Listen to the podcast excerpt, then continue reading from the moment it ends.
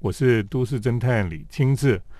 那最近在山上哈，特别是在呃阳明山上面哈，当然在冬天呢，阳明山是有另外一种不同的风情哈，所以比较寒冷一点。可是山上呢，如果你沿着那个公路走哦，你突然会看到有一间小房子哈，那个小房子里面呢，就透出温暖的光线出来。然后呢，如果你进去看的时候，你就发现哇，里面还有咖啡香了哈。嗯。所以这是一个什么神奇的地方哈？啊，今天我们就特别邀请了格式设计的总监哈，格子来到我们的节目。嘿，大家好，我是格子。因为呢，这个山屋哈，就是格子他们所设计的了哈。那格子，你可不可以谈一下哈？诶，为什么在阳明山国家公园里面会突然出现一座诶这样的一个山屋出来哈？因为过去我们去的时候。好像经过那个地方，那里根本就只是一个废墟而已哈，怎么突然变成一个非常温暖的山屋啊？OK，其实这个故事是要讲到大概两年前了。嗯、那两年前文化部它有一个有点像是广邀大家去呃提供一些想法或者是一些计划的案件，它叫做公众服务创新导入的一个案件。那这个案件它的精神是说，基本上如果呃你要执行的事情是跟公众服务或者是呃公众系统有相关的呃议题哦空间或者是执行的手法呢，其实都欢迎你们可以去跟文化部跟摄影院合作的这个还蛮有趣由下而上的案子来来做提案。那当初听到这个计划的时候，其实蛮兴奋的，因为。一般大家如果是在设计领域做相关的业务执掌的话，通常都是你你身为乙方嘛，然后看看看你的业主啊需求什么样的 program，但很少有机会是说，哎，你自己想做什么，然后可以去做一个发想。哦，那既然提到公众关系，那时候非常直觉的就觉得很想做跟台湾山林有关的题目。嗯，那因为过往曾经到欧洲啊，然后到。日本都有一些所谓的这个登山或攀登践行的这样子的体验嘛，那就会觉得其实，在很多的国家公园或风景区里面都有这样子的呃小房舍，那通常我们会把它叫山屋，嗯，那但有时候我们会说它是一个游客服务中心等等的，那就回过头来想说，诶，我们的国家有没有机会有一个这样子呃小而美的，然后。比较颠覆以往大家对于这种呃公众服务系统的想象，所以那时候就跟呃阳明山国家公园管理处提了一个计划，就叫做阳明实验山屋。那那时候的想法是说，我们用品牌的方式，嗯，来让大众有一个新的机会去呃认识自然。那其实阳明山原本就有非常多的这个游客中心的规划。那讲到游客中心，大家其实很多人使用游客中心的第一次经验都是去上厕所，然后当然你肚子饿的时候可以买一些东西。但我印象最深刻的时候是去高尾山的这个五九九美术馆，然后发现它是一个登山入口，嗯，但它里面有策展，有非常好的食堂，有很多品牌的周边商品，让你在攀登之前，其实你有很棒的这个。Information 之外，其实你有很好的停留体验，嗯嗯，所以就跟杨管处讲说，哎，如果我们可以在阳明山找到一个一个基地，然后试着呃用一个也许平数不这么大，但是我们可以把很多的软体，我们可以把山林的教育，我们可以把策展这样子的精神带到山里头，那应该会是一件很有趣的事，嗯，那他们后来就找了一个叫做。小观音房舍的地方，就是啊，老师上次也有去过，就是现在阳明 Mountain Lab 的 location 这样。那它是在阳金公路的制高点。它，比较有趣的事情是，它在民国六十年到七十年间，它就已经有了这个建筑物了。然后那时候它的目的是提供给所谓的这个阳明山国家公园在建设初期，它有一些管理嘛，所以它叫做警备的住在所。嗯嗯，然后也有休憩，甚至可以过夜这样。那后来功成身退之后，其实它就一直荒废在那里，所以很多人通常就是会经过，但是会就看就看到一栋小的水泥房子在那边。那我们觉得其实这个点非常的好，因为它可以遥望对面的竹子山，然后它也是四条国家公园步道的一个枢纽，所以我们就花了大概快两年的时间，然后从软体、硬体、空间到呃现在开始有档期的展览，嗯然后去做规划。那这个这个案子本来到去年的七月就有点像功成身退，但是许多的民众啊嗯非常喜欢这样子的的场域。那阳明山国家公园也觉得，呃，这样子的实验山屋计划是很值得继续被推广，所以我们就继续跟阳管处合作。那到至少到今年的八月呢，都会由呃格式设计这边来跟阳管处组成一个合作的团队，然后把阳明山的各种面向介绍给所有来爬山的朋友们。这样，嗯，对，经过你这样讲哦，其实我 我也蛮佩服你的创意了哈、就是因为以前我们在想说这种案子应该是公部门的案子哈、所以想不到这个是你对，这不是由上而下哈、是从下而上，然后你提案出来的一个非常有创意的一个想法了、哦。当然我知道你内心其实还有一个更大的梦想哦，就是做一个高山博物馆这样子，对不对？嗯嗯这是一个小型的高山博物馆啊。等一下，我们继续请格子来跟我们分享。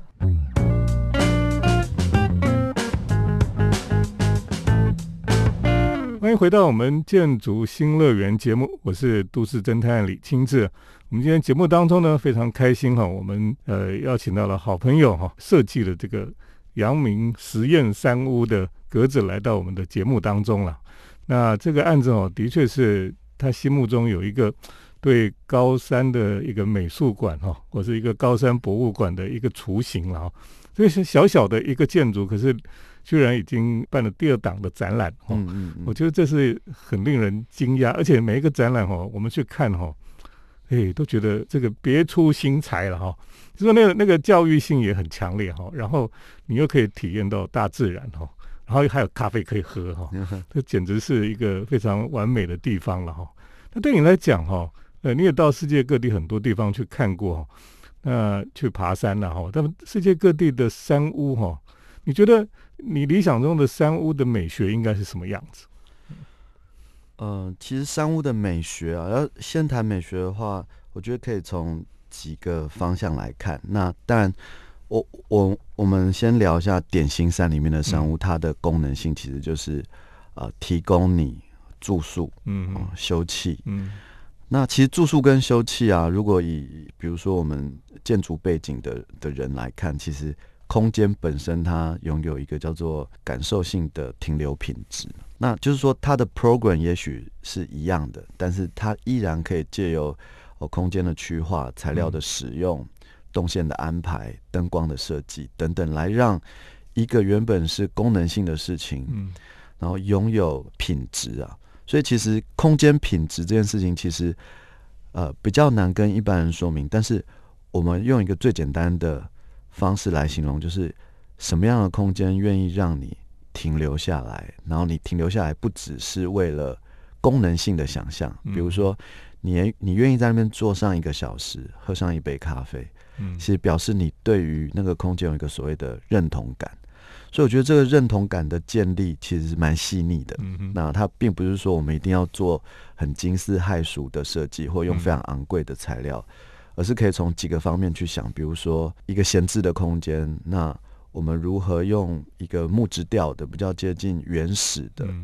然后呃很接近人人体的尺度的设计。那那个商务在一开始的时候，其实我觉得它有几个蛮得天独厚的呃优势。第一个就是它在一个公路的制高点，所以它的展望非常好。嗯哼其实我们如果以外面开店的逻辑啊，这个风景是金钱买不到的，嗯它必须嗯它必须要你稍微有企图心的上山，你才可以观赏到。但这也是它最迷人的地方，它跟嗯。城市有一种呃若即若离的关系。那尤其它在台北市，嗯所以其实我们当初在思考这个商务的时候，最一开始的想象就是有没有一个地方可以让大家静静的愿意坐在那里，然后观赏远方的雾气，然后喝上一个咖啡，让你觉得嗯轻松自在、温暖。其实它的出发点是非常非常的呃原始自然，它可能就是符合了一个对于好的休息的想象。嗯，对，那你就不会称它是休息室啊，或者是厕所，或者是一个一个闲置空间，它应该有一些目的性。嗯哼，所以其实我们花了很多时间去思考，一个上山的人或者下山的人，如果有一个空间让他有机会去使用或停留的话。我们应该给他什么东西？嗯，那所以第一个就是，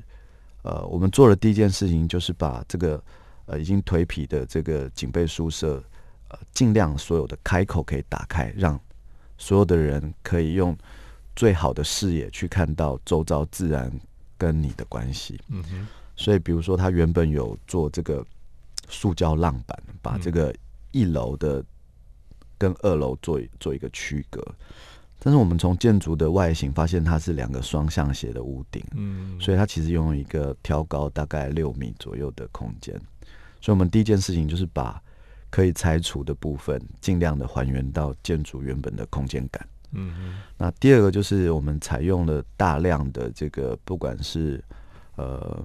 木纹甲板啊，或者是我们去找了很多的老老木头、母木这样子的废弃木料去。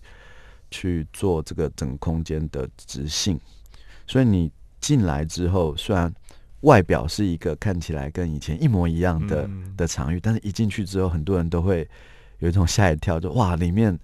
啊非 非常的温馨，非常的温暖。那我觉得其实呃，山屋它的感觉就应该是这样，就是小小的，但是让你有一有一种被稍微拥抱或照顾。哦，日本人会讲说款待啦，嗯，那。其实借由这样子的方式，让大家一进来这个空间，除了遮风避雨之外呢，它拥有这样子的停留品质，它自然而然会发展出各种的动作。比如说，想可能接下来我们可以做一个小书店，嗯，然后咖啡的吧台进来，开始把气味无感，然后二楼呢，特别让大家脱鞋去，让小朋友可以很自在的在。呃，这种所谓的我们现在一直在讲这种山林教育啊，或者生态教育里面，找到自己的呃舒服的姿态。我一直觉得跟自然相关的事情，你要用一种比较不是说招式，对，而是回到你的需求之外呢，你要有温暖温馨，然后慢慢一层一层的把它啊搭建出来，这样。好，对，所以你你像想象哦，你到阳明山上面哦，现在很冷啊，哦。然后外面这个有寒风细雨哈，哎，就突然进到了这个一个山屋里面，结果里面呢就像是一个小木屋哈，然后有那种木头的质感，然后你还闻到咖啡香，非常的温暖哦。然后你坐在里面呢，你就喝着咖啡，你就看着外面那个那个云雾这样飘过去哈，哎，真的是一个很享受的地方哦，会让人不会想不想离开的地方了哈。等一下我们再继续请格子来分享。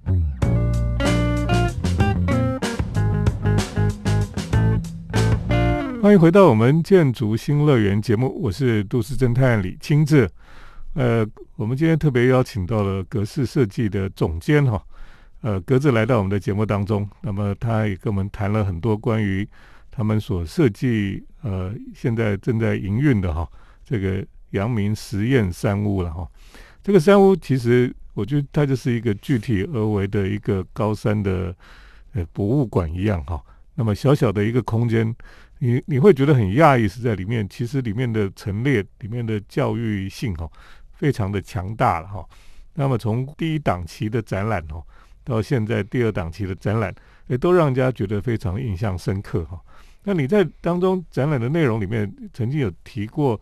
呃，有几条这个可以可以 hiking 哦，就是去登山的路线然后那每一条路线都有它的特色哈，你可以跟听众朋友来介绍一下嘛？OK。哦，其实那时候在规划商务的时候，软体是非常重要的，因为它毕竟是一个具有，我觉得不只是象征啊，它的确是需要带给大家一些打开原本想象的可能。嗯，那回到一个使用者经验，就是你在山上啊，你停留了，那或你下次要再来，你心里面一定会想说，我接下来可以干嘛，或我接下来要去哪里走？嗯，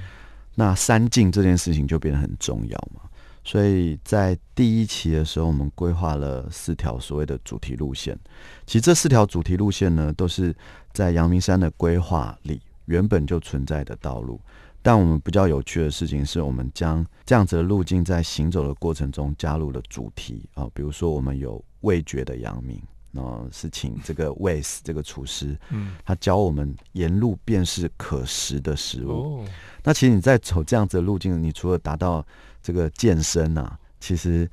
你会开始嘴巴会分泌一些唾液，因为你可能会理解说这个水鸭掌、秋海棠，它可以拿来熬煮。那个国家公园的植物可以随便拿来吃吗？哦，不行，它但不能任意的采集，但是等于是你认识你的朋友在那里，嗯，然后你你可以知道，其实这些东西除了我们平常都是看树漂不漂亮啊，然后它的叶子的姿态，但是你现在你你你现在知道它是可以食用的，所以我们把它称之为一个味觉的。走廊这样子，那很多人到阳明山其实都会去吃山菜嘛。然后你看到山菜都是他们可能透过这个辨识，然后就就有很多的有别于一般菜市场卖的东西。但是如果把这样子的姿势放到这个荒野里头啊，那我觉得我们在看这些植物的时候会有不同的印象跟。认识它的方法，嗯，对，比如说，我们也做了这个所谓冒险级的阳明，冒险的阳明，那是在这个小观音群峰。如果你稍微有留意阳明山一些比较高难度的路线的话，那它就在我们规划里面是冒险级的，嗯，就你可能真的要有一些基础的体能，然后你要对的装备，你就可以在阳明山看到。几乎有一点点像是小百越的感觉，你看到非常漂亮的山棱线，嗯，那这也是有别于大家一般人认知阳明山只有秀丽哦这两个字，它其实是有冒险的，嗯，对。那我们当然也开发了像亲子的路线去认识地质，然后透过一个材料包的规划，让小朋友哦不再只是你拿手机给他。或者是你带他去吃山产，带他泡汤，其实小朋友也可以借有一种主题性的规划去认知全台湾，甚至在世界来看都是非常特殊的火山地质地貌。嗯，那我们也规划了夜间的阳明这样的路线。那像现在的大家如果上山看到这一档展览，其实就是把夜间阳明的姿态再放大。那我们把它叫做阳明奈奈啊。嗯，那这其实这展蛮有趣的，就是。奈奈她是一个虚拟的少女，然后她在大家下山的时候，发现阳明山的夜是多彩多姿的。那也借由这样子的路线呢，让大家去理解，比如说很多人在提环保的时候会提到空气污染啊、水污染，但也许没有人哈比较细心的去谈论光光其实是有污染的，那它可能会影响到萤火虫它的交配。渔船的光可能会影响到海龟，它在产卵它们的周期。那这样子的光污染的方式，在现今所有的世界在讨论所谓生态保育，已经被列为一个蛮重要的指标了。所以也有所谓的暗控国家公园，嗯，哦，这样子的组织，然后去让我们的自然啊，尽量减少。人为光线的一个伤害，这样，所以其实每一条路线呢，都有一个专属的这个主题，然后等待大家去探索。那底下还有一个 Q R code 啊，嗯，这 Q R code 扫上去，就会听见像我跟亲子老师这样子的对话哦。那对话主题就在谈论这条路线，就好像你有两个好朋友陪你一起爬山一样。哇，所以其实你们这个所有的展览的内容，其实设想非常的周到了哈。像我去看这个第二档的这个杨明奈奈的展览的时候，其实大家印象最深刻就是那个在山里面那个监视器有没有？嗯，晚上就就拍了很多，其实动物在那边川流不息哈。对对对。因为以为说晚上其实，在山里面应该是很安静的哈，其实晚上像菜市场一样，那些动物全部跑出来哈，这些都是让人家觉得哎非常有趣的地方了。等一下，我们再请格子来跟我们谈哦。诶，如果我真的想去看这个山屋哈，有没有什么机会可以去看？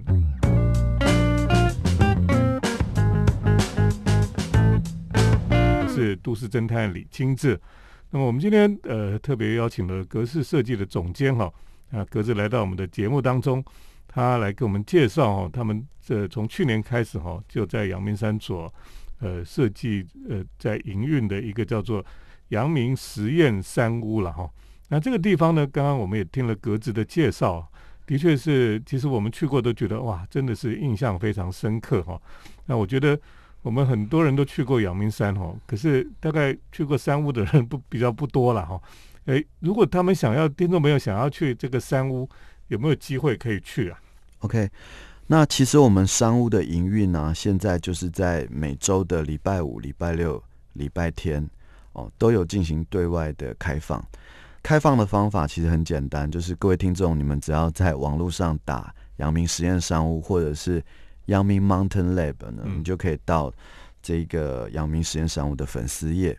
那在每月每个月的第一个礼拜一呀，我们都会有一个所谓的月表单。嗯，这个月表单呢，只要你去提供这个预约申请呢，你就可以得到非常非常好的照顾。那因为大家知道阳明实验商务，它跟一般的咖啡店其实不大一样，它有专门的人员可以导览，那你在这里面可以获得非常好的照顾跟知识。那透过这个预约制呢，也让所有的人上山都拥有一种最舒服的空间，然后尊荣感，最好的体验。嗯，所以呢，最好的方式呢，就是大家可以在这个每个月的。礼拜一呢，就会发现新的表单上来了。比如说一月份的每周都有三天可以预约。嗯，那从早上的十点呢到下午的四点啊，这样的六小时里里面呢，我们总共有四场的安排。嗯，那也就是你预约之后，你就拥有很完整的一个九十分钟，那可以在一楼的地方啊，好好的啊观赏这个云雾。缭绕，然后你可以看刚刚老师说的这个登山路线，去想想你等一下要去哪里。嗯，那你也可以在二楼好好的看我们的这个，比如说这一期的杨明奈奈的展览。那你更可以就是坐在那里，然后拿一本我们的这个生态书籍，好好去想想，哦，你跟山在交往的过程中有没有什么新的发现？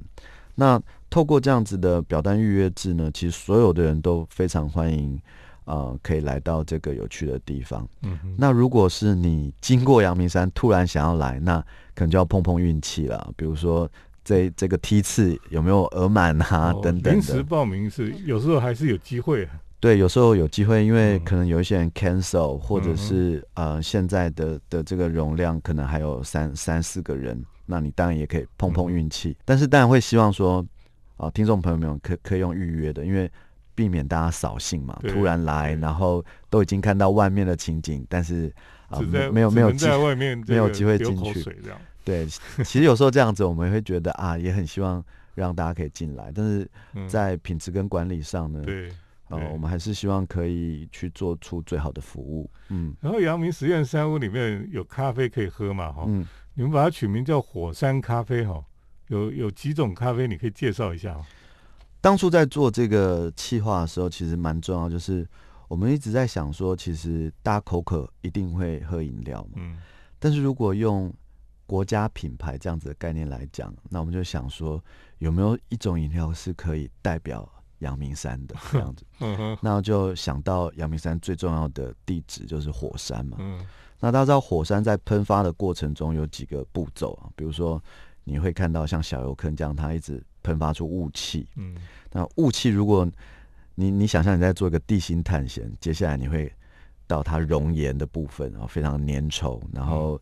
在真正火山爆发的时候，其实大家可以看到阳明山地质有一些火山粒的碎屑，然后是过往的这个火山运动，所以我们分别把呃咖啡的三种滋味浅培、中培、深培对应到雾气、熔岩跟火山粒，然后。你可以想象，其实蛮浪漫。你在喝咖啡的同时，你喝的不只是一杯黑色的水啊，你喝的是关于这边的自然地貌的一种想象。嗯嗯，对，这样听起来真的是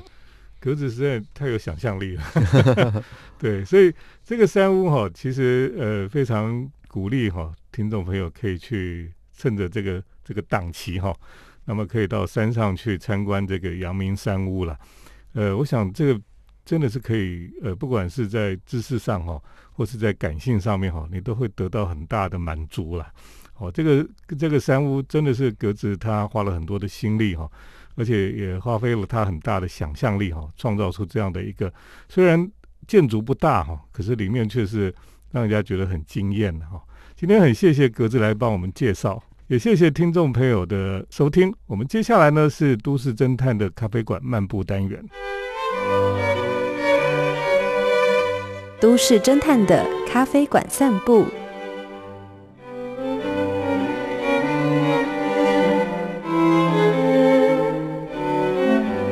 欢迎来到都市侦探的咖啡馆漫步单元哈。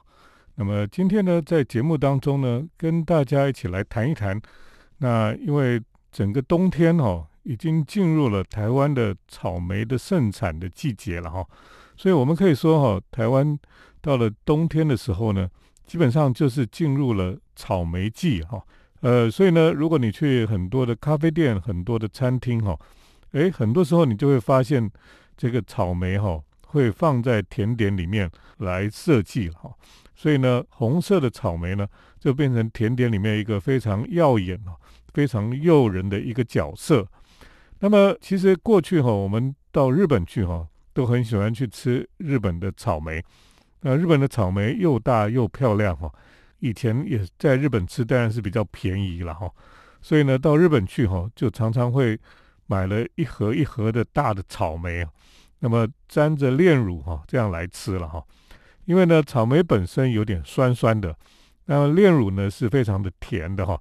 那又甜又酸的感觉哈，就非常的好吃，非常的这个呃有有一种恋爱的感觉，所以呢，很多人喜欢在吃草莓的时候就把它淋上这种炼乳。那么在台湾哈，我们现在也可以看到，也可以吃到很多又大又漂亮的草莓哈，而且呢不是日本进口的。大部分都还是台湾本地生产的草莓哈，已经可以生产出很漂亮又大的草莓出来了。在台湾哈，如果你要在这个草莓季节呢，来吃跟草莓有关系的甜点，那其实，在迪化街哈，有一家叫做滋养的一个果子店哈，滋养就是非常营养的滋养哈。滋养这家店呢，过去就是一直是一个老店哈，就做糕饼类的一个商店。那么它在草莓季节的时候会出草莓大福的限定版啊，也就是说它是只有在这个冬天草莓季节的时候呢，呃，一种出的一个限定版本哈，叫做草莓大福了。大福我们知道就是日本人讲这个什么豆大福哈，大福就是马吉呀哈，那豆大福呢就是马吉里面就有填这个红豆馅哈，叫做豆大福啊。那草莓大福呢，就是在一般的呃马吉把它剖开来哈，就看到里面还有红豆馅，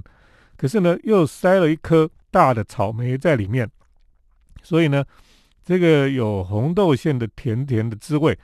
那么加上草莓有点酸酸的滋味，呃再加上整个马吉包在里面哈，就非常的漂亮又好吃了哈。所以到了这个草莓季节的时候呢，到迪化街去买这个滋养的。草莓大福哈，是一个很大的、很棒的享受了哈。那也弥补了很多人他们很久不能到日本京都的一种遗憾。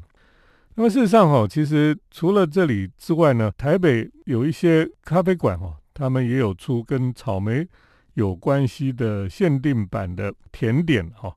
那么其中呢，最漂亮的哈，如果我们知道在在这个慕白咖啡店哈。慕白呃，本来是在行天宫那边了，现在搬到善导寺后面的巷弄里面。呃，慕白咖啡店呢，现在的空间更优雅舒适哈。那甜点当然是依旧令人很惊喜了。呃，草莓季节的时候呢，他们就出了一款叫做玄木的甜点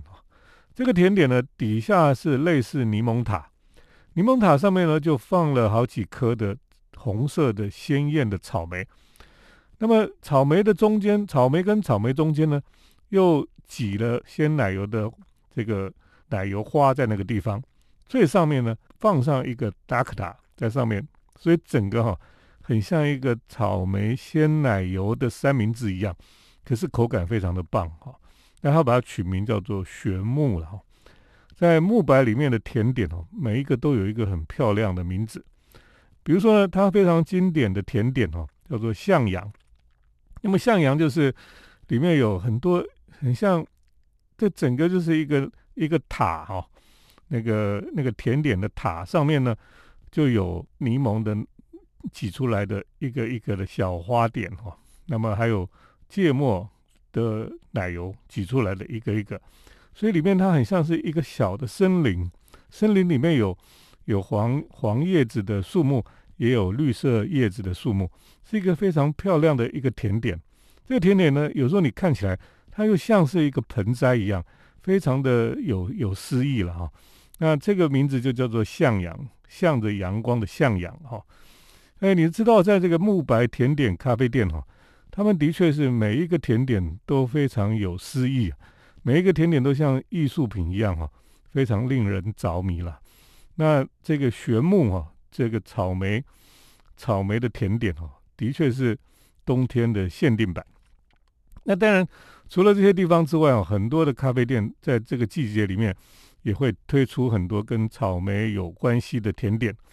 那么像我们大直附近的阳台咖啡店呢，那么在这个时期哈，就会推出这个草莓的甘纳许，就底下是黑色的这个甘纳许哦巧克力的蛋糕，那么上面就放一颗鲜艳欲滴这个红色的草莓在上面，就是红色的草莓加上底下巧克力蛋糕，非常的诱人呐哈。那么另外它也会有呃这个戚风蛋糕。那么上面也有草莓，还有一些草莓的切片在里面，所以是草莓戚风蛋糕。呃，草莓季节哈，现在在台湾是越来越盛行了哈。所以呢，我们在冬天的时候呢，又多了一种享受哈，就是去吃跟草莓有关系的甜点。那在咖啡店里面呢，一边吃着跟草莓有关系的甜点哈，那么一边喝着咖啡哈，也是这个季节哈。在台湾的咖啡店非常有意思的一个现象。今天跟大家来分享哈，那么在冬天台湾的草莓季哈，咖啡馆里面开始流行草莓的甜点哈，这也是这个段时间的另外一种我们生活在台湾不用出国的一个享受了哈。今天就跟大家先分享到这里，谢谢听众朋友的收听，我们下礼拜再见。城市的幸福角落，来杯手冲单品。享受迷人的香醇世界。